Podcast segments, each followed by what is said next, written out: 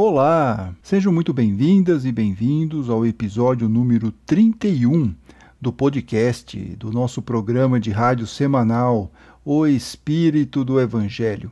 Aqui é Antônio Campos. E hoje, dia 7 de outubro de 2020, nosso programa de rádio continua com a série especial sobre Allan Kardec, que nasceu há 216 anos, no dia 3 de outubro. E quem nos acompanha nesses episódios especiais é Marcelo Gulão Pimentel, doutor em História pela Universidade do Estado do Rio de Janeiro e mestrado pela Universidade Federal de Juiz de Fora, com o trabalho que é o tema da nossa entrevista: o método de Allan Kardec para a investigação dos fenômenos mediúnicos. No programa passado, o de número 30, vimos como a França, no meio do século XIX, estava pronta para receber as manifestações dos espíritos e como Kardec se envolveu nessas questões principalmente como o então professor Rivail precisou criar um método seguro para avaliar e referendar as mensagens espirituais recebidas.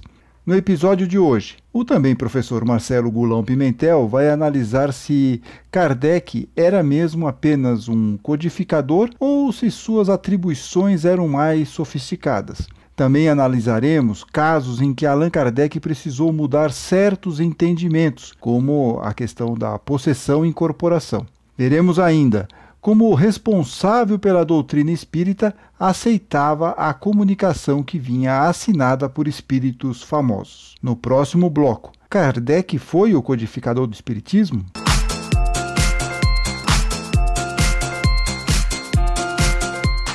No programa anterior, vimos como Allan Kardec criou um sistema para analisar as mensagens recebidas por comunicação mediúnica, e desta análise ele separava as que seriam aceitas ou não. Diante disso, é correto afirmar que Kardec era um codificador ou era algo mais do que isso, professor Marcelo Gulão Pimentel? É o termo codificador é um termo que a palavra em si ela não ajuda muito a entender quem era o Kardec. O Kardec nunca usou o nome codificador.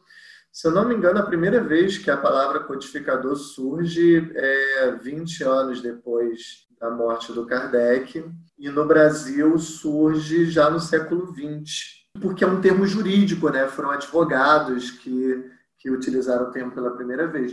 E o codificador parece é, uma ideia de que é uma pessoa que pegou as leis já prontas e colocou num códice, né, num, num livro. E isso não diz o que foi o Kardec de fato como um pesquisador ativo. Acima de tudo, ele era um, um pesquisador crítico daquilo que do material que ele examinava. Né? Às vezes é, pode parecer é, melhor para o espiritismo, que é entendido no Brasil como uma religião, entender que o Kardec sentou numa mesa e os espíritos se comunicaram com ele e ali ele começou a escrever o que os espíritos estavam dizendo. Mas porque isso daria uma dimensão ainda mais metafísica religiosa. Infeliz, felizmente ou infelizmente, não foi assim. Ah, o Kardec ele tem uma participação extremamente é, prioritária é, singular no processo de estruturação do Espiritismo. Tanto é que depois da sua morte, o Espiritismo começa a encontrar muitas dificuldades para se manter porque o trabalho que ele fez não conseguiu, nenhuma pessoa conseguiu repetir, né? Colocando assim. É, ele não teve um, um, braço direito, né, um sucessor, alguém que pudesse continuar a obra, e aí deu uma, uma pequena desvirtuada. E é interessante porque na revista Espírita, por exemplo, tem uma questão que é a, a revista Espírita, deixa eu pegar aqui, é de 1865, setembro de 1865. E Kardec responde uma pergunta de um, um leitor falando sobre passe, que ele coloca como título mediunidade curadora. E o, o leitor reclama lá, fala assim, puxa, como é que eu dou passe? Como é que a gente faz esse trabalho de passe? E aí Kardec fala para ele o seguinte, que ele já explicou um pouquinho, estava meio espalhado, pela, já falou um pouco no livro dos médios, na própria revista Espírita e tal, mas que realmente um tratado regular, completo, ainda não pôde ser feito. E isso se prende a duas causas, diz Kardec. A primeira, que apesar de toda a atividade que desdobramos em nossos trabalhos, ou seja, ele estava lá se matando de trabalhar, mas ainda é impossível fazer tudo ao mesmo tempo. Isso Kardec colocando lá na Revista Espírita. E a segunda, que é mais grave, diz Kardec, está na insuficiência das noções que se possuem ainda a esse respeito. Ou seja, ele não tinha ainda todas as informações necessárias, ele se sentia inseguro para isso. Ele, ele segue aqui falando o seguinte: o conhecimento da mediunidade curadora é uma das conquistas que devemos ao Espiritismo. Mas o Espiritismo que começa não pode ainda haver dito tudo. Não pode de um só golpe nos mostrar todos os fatos que ele abarca. Cada dia deles desenvolve novos, de onde decorrem novos princípios, que vêm corroborar ou completar aqueles que já se conheciam mas é preciso tempo material para tudo. Isso o Kardec colocando, ou seja, era algo muito difícil, era mais ou menos como se ele tivesse é, andando de bicicleta e construindo a bicicleta, e mudando o pneu e tudo mais. É um negócio é, bem difícil mesmo. Né? Exato. E o Kardec fazia muitos ensaios, né? Em obras póstumas, muitas vezes nós temos esses ensaios que foram publicados. E esses ensaios, é, o Kardec não tinha certeza sobre aquilo. E então ele fazia um ensaio e esperava confirmações vindas é, das, das comunicações mediúnicas dos diversos locais. Se as comunicações estivessem fluindo naquele sentido, ele tirava o ensaio da gaveta e desenvolvia. Se não, ele mantinha engavetado era mais ou menos assim que ele constituía o espiritismo. Ele diz isso na Gênese, né?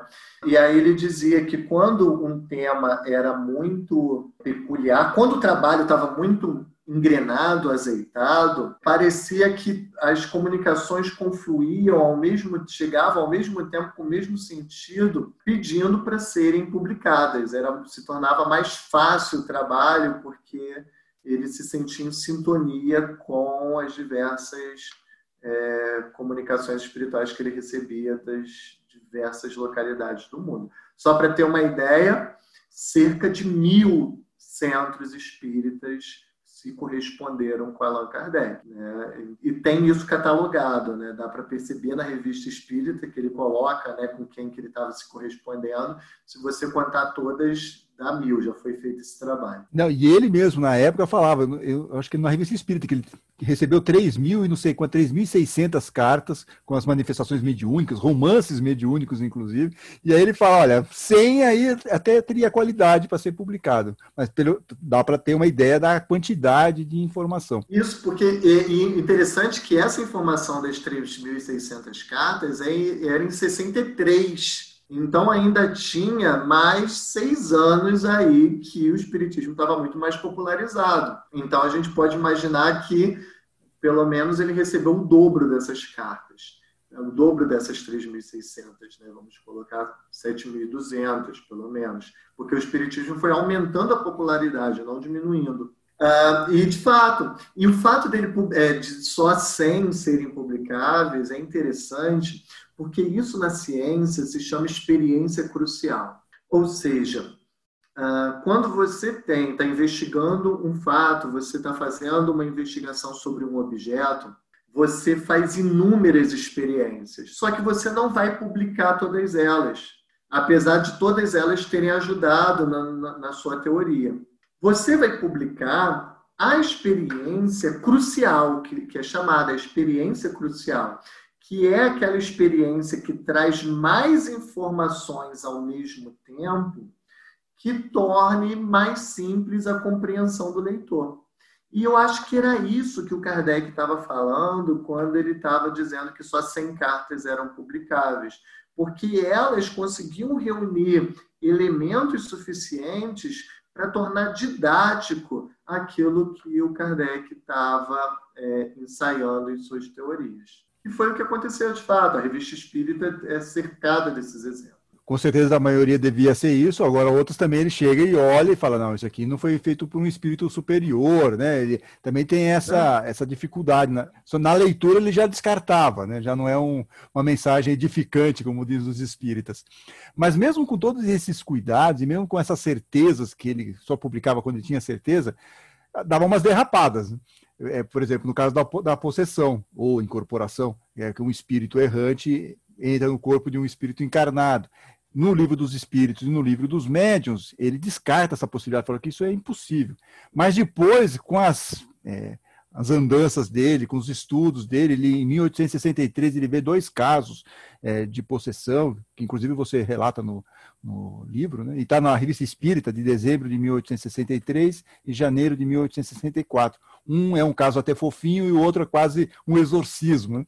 E aí ele vai remodelar isso lá no livro A Gênese. Então mostra também que, do lado científico, ele não era uma pessoa dogmática, que ele mudava de opinião a partir do momento que ele era confrontado com fatos muito objetivos. É isso? É isso. E você sabe, Antônio, que na ciência, a ciência, embora muitas vezes ela não aceite isso, é, quer dizer, que na prática isso não seja reconhecido, a boa ciência é aquela capaz de se refutar, ou seja, capaz de negar princípios para poder, ah, quando esse princípio se mostra falso ou insustentável. E isso é, essa é uma característica muito forte da ciência que foi consagrada pelo Karl Popper, né, que é o princípio da falsificabilidade. Então, a capacidade de uma ciência de poder é, descobrir que algum princípio dela está errado e mesmo assim, e ela se corrigir e continuar coerente é uma característica que a gente percebe também no Espiritismo. O Kardec, desde o início, ele coloca, desde a primeira edição do Livro dos Espíritos, ele coloca que o Espiritismo é uma filosofia racional. O que isso significava na época? Era uma filosofia aberta, que, poderia, que estava em construção, que poderia se, é, se corrigir. Ao contrário da filosofia hermética, que é fechada, ou seja, que não, que ela está correta em que ela não permite se corrigir. Então, o espiritismo permitiria correções. E, o, e um dos casos, nós não temos só esse, temos outros, é o caso da possessão. Só que, logo depois que ele publica o livro dos médiuns, ele se depara com um fenômeno de possessão coletiva que aconteceu numa, na fronteira é, da França com a Itália. Era um território que a França tinha acabado de absorver. E era uma possessão, e era casos de possessão coletiva, assim era chamado, né, casos de possessão coletiva de Morzine. O Kardec viaja para a cidade, ele sai de Paris e vai para Morzine para tentar entender o que estava acontecendo. Não só ele, como muitos psiquiatras, muitos médicos iam lá para tentar entender, porque eram relatos de 100 pessoas é, em estado de possessão ao mesmo tempo. Então ele vai observar. Né? E o interessante é como que ele fazia isso se ele publicava a revista Espírita mês a mês. O Kardec, é uma tradição na França ter pelo menos dois meses, era uma tradição francesa ter dois meses de férias e o Kardec ele tirava os meses de agosto e setembro de férias. Só que ele deixava pronta em julho as edições de agosto e setembro prontas e aí ele fazia a viagem. Ele dizia isso, né? Ele não enganava nem ninguém. Ele saía de férias e deixava as edições prontas, ele avisava isso. Então, nesse momento que ele fazia as viagens espíritas, que foram publicadas em livros, e ia visitar médiums que viviam em regiões distantes, que apresentavam uma faculdade mediúnica que o Kardec não conhecia, ou esse caso de Morzine. E lá ele testemunha. Quando ele testemunha, ele fica extremamente intrigado. Aquilo muda a mente dele e depois ele vai fazer uma experiência em Paris, em que ele percebe o caso de possessão né, de, um, de uma menina que recebeu um médium, um espírito de uma pessoa conhecida, uma menina bem jovem, e, esse, e essa pessoa conhecida tinha características é, naquele momento da, do estado de, de possessão que o Kardec relata, que eram típicas, trejeitos típicos da pessoa quando viva. Ele descreve forma isso. Forma de se sentar, forma de falar, enfim. Uh, e a partir dessa experiência Morzine e dos casos que ele, é, da experiência que ele reproduz em Paris e de outros casos que ele recebe, ele volta atrás e diz: sim, eu havia dito que não havia possessão, mas observando os casos de Morzin e outros casos, eu cheguei à conclusão de que há possessão sim. E ele coloca isso na revista Espírita, citando esses casos de Morzine. O interessante é que o livro dos médiuns, ele não fez essa correção no livro dos médiuns. E em obras póstumas, o Le Marie publica mais uma vez a sua teoria antiga, que é, era a mesma teoria publicada no livro dos médiuns, de que a possessão não existia. Então é muito comum é, no espiritismo não considerar a possessão como um fenômeno espírita de negar a possessão nos primeiros. É, de negar a possessão, inclusive, né? Enquanto. Porque a Gênese é uma obra pouco lida, né? Ah, sim, mas é isso que eu ia falar, porque lá na Gênesis ele arruma, inclusive tem o capítulo, é obsessão e possessão, e aí ele tem um item, acho que é o 45, e diz inclusive que pode ter a possessão não de um espírito só, um espírito é, mais negativo, vamos chamar assim, mas também pode ter uma possessão de um espírito é, do bem, querendo dar uma ênfase aí numa mensagem, por exemplo, mediúnica. É, é interessante, mas isso que você está falando é, correto. Ele está no meio de um da Gênesis e às vezes as pessoas nem percebem que está lá essa informação. Exato, exato. Então é interessante que ele se corrige e ao corrigir isso, os, os, princípios fundamentais do Espiritismo não são alterados em nada, e assim ele ia fazendo suas investigações dentro desse espírito progressivo de desenvolver uma ciência, né? De desenvolver teorias a partir das comunicações que recebia, da consciência das induções. Né? É interessante que ele coloca os princípios como ensaios teóricos. Ensaios.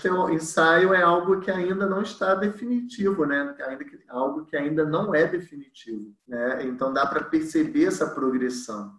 E isso é muito interessante, perceber olhando as cartas, como que essas cartas iam parar na revista espírita, quando elas eram consideradas muito importantes, como que essas experiências na revista espírita, algumas eram selecionadas para virar os ensaios teóricos, e como que esses ensaios teóricos surgiam nas obras é, do Kardec, né, que o Espiritismo chama de obras básicas, é como que elas surgem consolidadas nessas obras. Então dá para perceber o caminho do pesquisador, desde as cartas até a sua versão consolidada nos livros. E assim, o pesquisador Allan Kardec foi selecionando e confrontando as informações que seriam publicadas nos livros.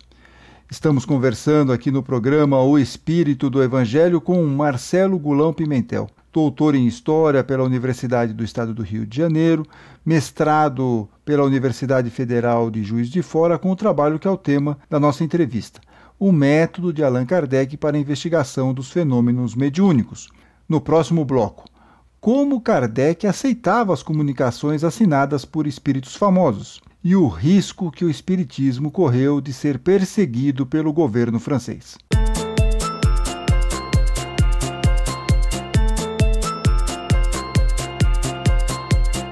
No livro dos Espíritos e até mesmo no livro dos Médiuns, são poucas as comunicações assinadas por espíritos famosos. No Evangelho segundo o Espiritismo, por outro lado, há várias mensagens de espíritos conhecidos, como João Evangelista, o apóstolo Paulo, Santo Agostinho, São Luís, Erasto, Hahnemann entre outros. Dentro da lógica do método de Allan Kardec para a investigação dos fenômenos mediúnicos, como que ele aceitava essas mensagens, professor Marcelo Gulão Pimentel? É, é, o Kardec considerava que os nomes pouco importavam, né?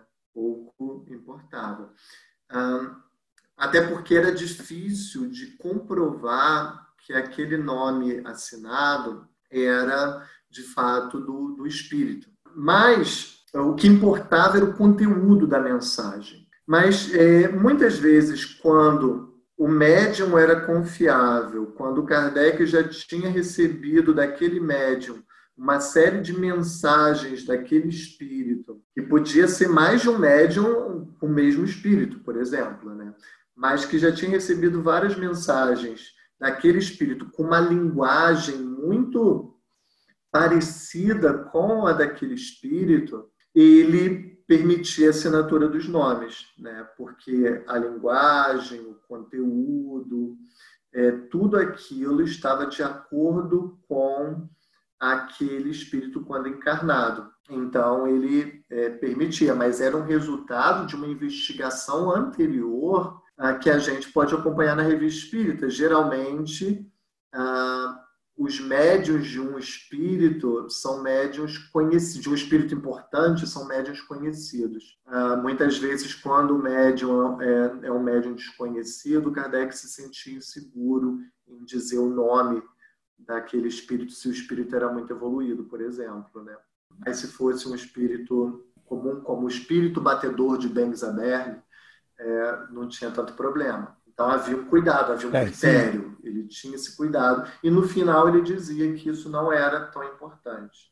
É, então, por isso até que eu perguntei isso, porque tem essa frase dele. Mas, ao mesmo tempo, no livro, do, principalmente no Evangelho segundo o Espiritismo, tem todos os espíritos lá. Então, ao mesmo tempo que ele coloca que não era muito importante, mas, ao mesmo tempo, ele também valoriza essa comunicação. É, é por isso que eu perguntei. Para mim, fica meio, assim, é, esquisito. Quer dizer, ele podia fazer que nem no livro dos espíritos. Praticamente é todinho, tem perguntas e respostas, mas você não identifica quem são os espíritos, tirando um ou outro, Santo Agostinho, lá na 919, né? É, tem lá um ou outro pontualmente mas não é tanto. Mas no livro, no Evangelho segundo o Espiritismo, aí é muito mais forte é. essa questão da interação. E é interessante que na, na introdução da primeira, na primeira edição do Livro dos Espíritos, o Kardec coloca uma série de nomes de espíritos evoluídos que teriam dado comunicação a ele como se fossem avalistas do Espiritismo. Né? Napoleão Bonaparte, São João e por aí vai. Ah, na segunda edição, ele tira isso. Então, mostrando que, com o passar do tempo, ele vai percebendo que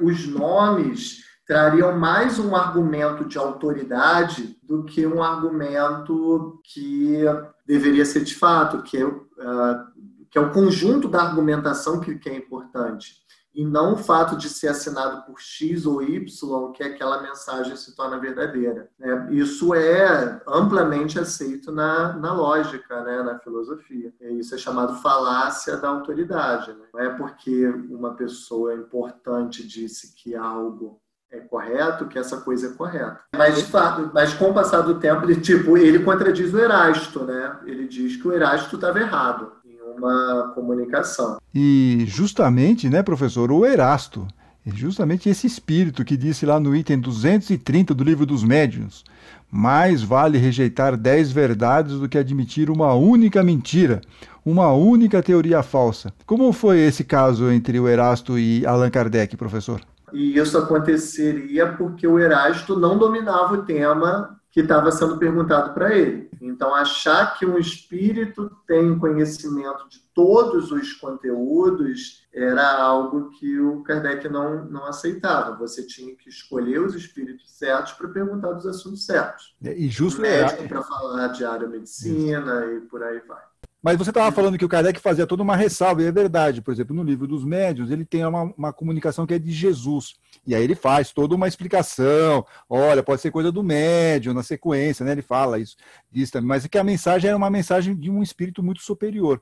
E aí ele pega essa mesma mensagem e coloca lá no Evangelho segundo o Espiritismo e coloca com a assinatura do Espírito da Verdade. Eu imagino que realmente poderia ser o Espírito de Jesus. Ele até poderia acreditar que o Espírito da Verdade fosse Jesus. Mas se ele coloca que é Jesus que está dando informação, informação, ia ser um rebu, né? Quer dizer, me, muito menos já estavam queimando o livro dele na, em Barcelona, imagina se ele falasse que ele estava sendo orientado por Jesus. Você tem essa percepção também? É, o Kardec enfrentou muitos obstáculos e havia um medo claro fechamento da sociedade espírita. Né? Ah, e isso acontecia porque outras sociedades parecidas com a sociedade espírita, como, por exemplo, a, a sociedade Fourierista, do Charles Fourier, ah, que também era uma sociedade baseada em princípios cristãos, mas ah, baseada também em princípios de fraternidade, mas que tinha também um aspecto político presente ela foi fechada pouco antes da Sociedade Espírita de Paris ser aberta.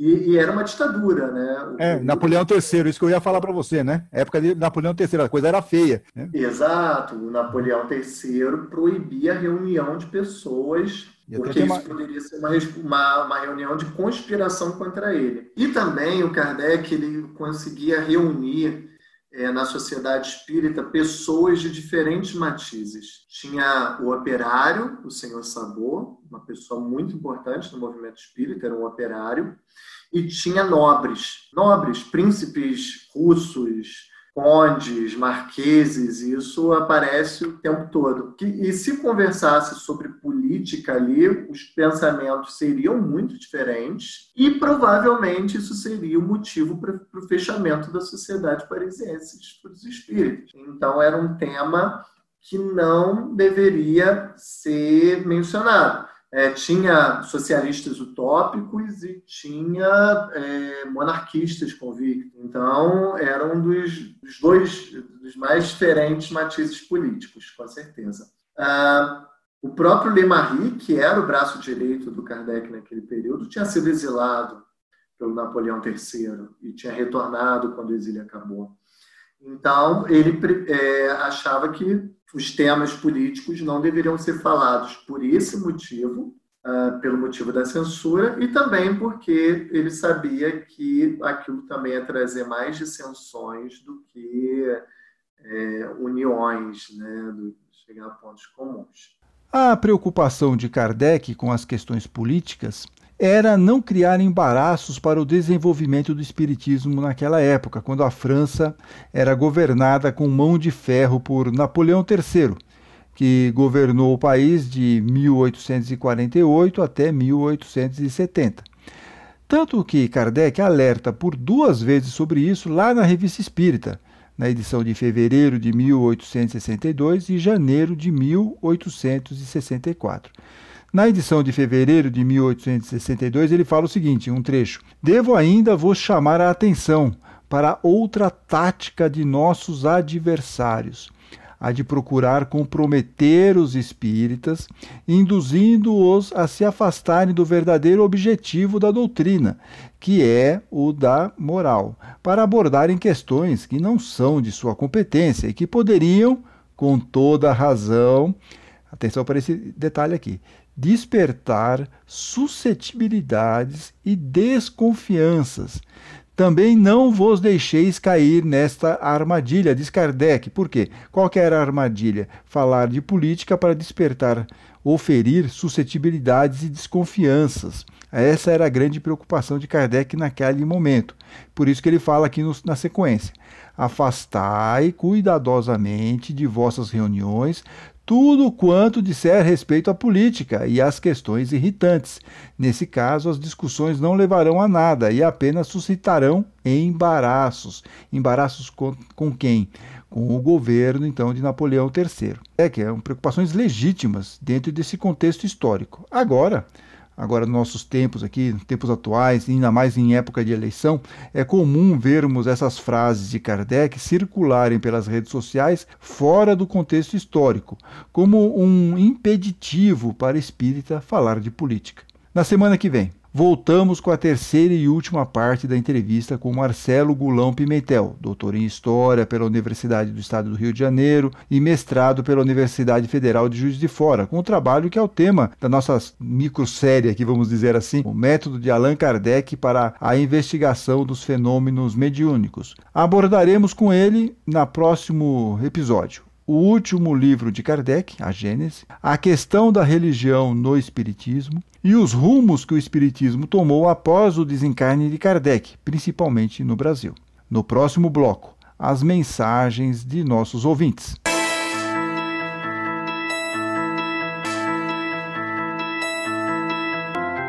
Ah, chegamos ao último bloco, o bloco dedicado aos ouvintes. As mensagens podem ser enviadas aqui para nós pela nossa página no YouTube. É só procurar lá no, na busca O Espírito do Evangelho, que vai aparecer o nosso canal. A mesma coisa lá no Facebook. Também temos canais no WhatsApp e no Telegram. O ouvinte atento Luiz Eduardo curtiu a primeira parte da nossa entrevista com o professor Marcelo Gulão Pimentel. Diz aqui o Luiz Eduardo. Kardec foi um grande sistematizador, trazendo para nós uma doutrina pronta e completa, sem dúvida. E precisamos estar em contato o tempo todo com essas informações, não só nos livros deixados aqui por Kardec, mas também pela Revista Espírita e agora pelas cartas que Kardec eh, deixou e estão sendo digitalizadas pela Universidade de Juiz de Fora. Na descrição do programa vou deixar o link de acesso a esse site, caso vocês queiram e tenham curiosidade de conhecer esse trabalho. Também agradecemos as mensagens de Cláudia Mello, Luciane Favaro, Ana Estevam, Maria Cecília Guiar, Ana Cristina Moura, Fernanda Maria Calado, Regina Domingues, Flávia Queiroz e tantos outros que carinhosamente nos enviaram suas mensagens. Lembrando que o podcast O Espírito do Evangelho pode ser ouvido em diversas plataformas de áudio, como Spotify, Google Podcast, Apple, Castbox, Deezer, Anchor, entre outras. E os episódios também estão disponíveis no YouTube, em nosso canal O Espírito do Evangelho. Inscrevam-se nesses aplicativos para sempre receberem a notificação dos novos programas. No caso do YouTube, ativem o sininho para receberem todas as notificações, todas as novidades do canal. Ah, e também curtam e, óbvio, compartilhem aí quando gostarem. E até a semana que vem, quando teremos a terceira e última parte do programa sobre Allan Kardec. Fiquem bem, fiquem com Deus.